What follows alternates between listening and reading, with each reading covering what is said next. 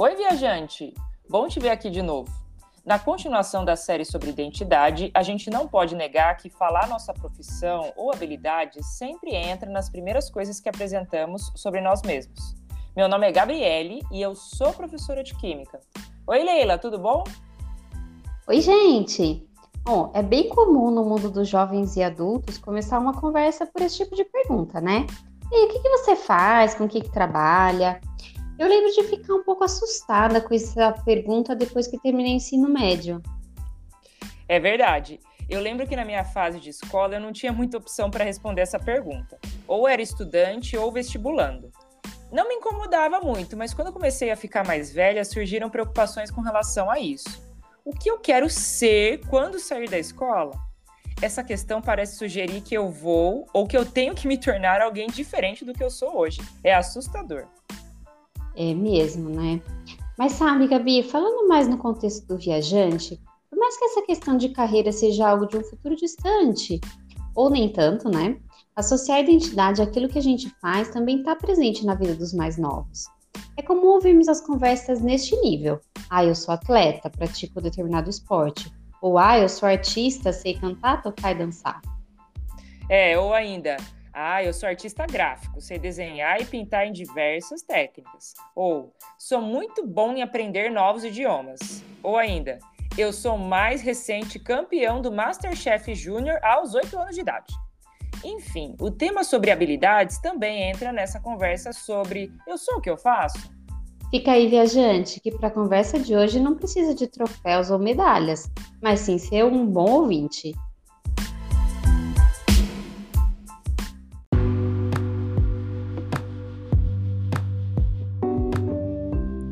Esse é um assunto que também se aplica a outras situações envolvendo a escola. É comum entre os adolescentes as comparações do rendimento escolar. Ai, por que eu não sou tão bom em matemática como fulano? Por que, que eu não consigo tirar boas notas mesmo estudando muito? Ai, eu acho que eu sou burro, viu? Olha, em certa medida, aquilo que a gente tratou no episódio sobre dinheiro e aparência pode ser aplicado aqui também. Mesmo que na maioria das vezes a gente possa desenvolver várias habilidades por meio da prática, algumas delas foram dadas em medida especial por Deus para cada pessoa. É o caso de alguns musicistas que são absurdamente talentosos, mesmo muito jovens. Mas o risco de definir a identidade com base nas habilidades é que pode ser que talvez um dia a habilidade seja perdida. Isso pode acontecer no caso de doenças ou outros motivos. Lembra da história do Doutor Estranho, que não podia mais exercer sua profissão de médico cirurgião depois de um acidente de carro que afetou suas mãos?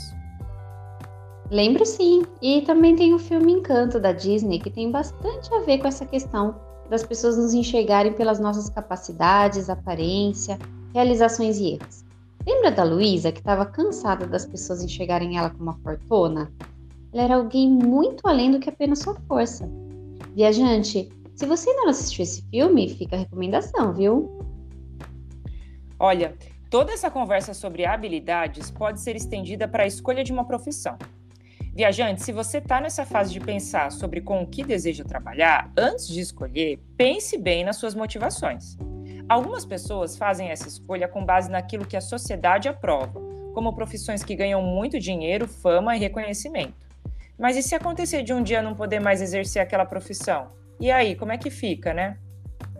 Verdade, Gabi. Algumas profissões são vistas pela sociedade como melhores ou mais importantes que outras, sem considerar o que a Bíblia diz sobre o trabalho.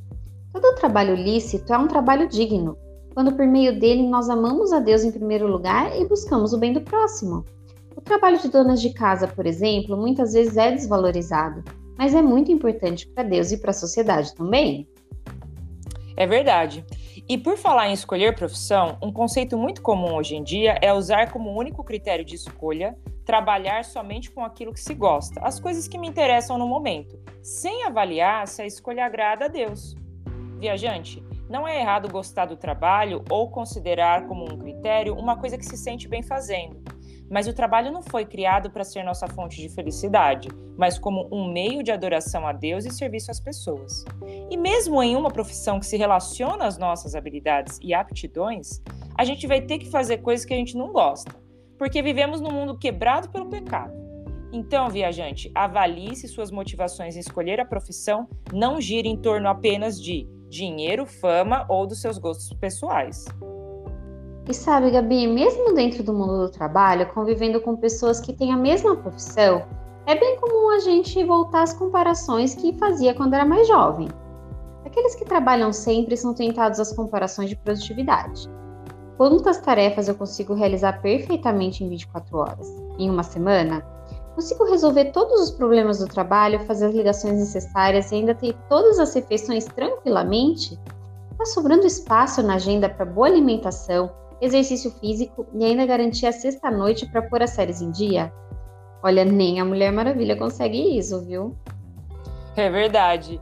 Viajante, acredite se quiser, essa questão da gente se enxergar por aquilo que a gente faz é algo muito comum e que muitas vezes toma grande parte da nossa vida. E quando penso que sempre tem alguém melhor que eu em termos de produtividade ou que exerce uma profissão mais valorizada pela sociedade, eu acabo ficando triste e desanimada com aquilo que eu faço na minha rotina. Mas então, a gente tem solução para isso? A Bíblia tem. E não é tomar uma pílula com a força da Luísa ou com os poderes dos super-heróis, mas descansar em alguém que já fez e continua fazendo tudo perfeitamente. Fica aqui, viajante, que a gente ainda tem muita coisa para fazer.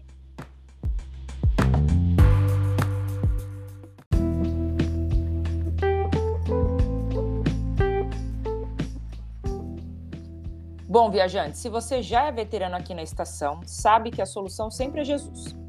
Primeiro ponto a se pensar é que Jesus teve uma profissão. Trabalhou com carpintaria igual seu pai José. A Bíblia não revela suas habilidades com carpintaria, mas como a gente sabe que Jesus nunca pecou, a gente tem certeza que suas ações e motivações ao trabalhar sempre foram corretas.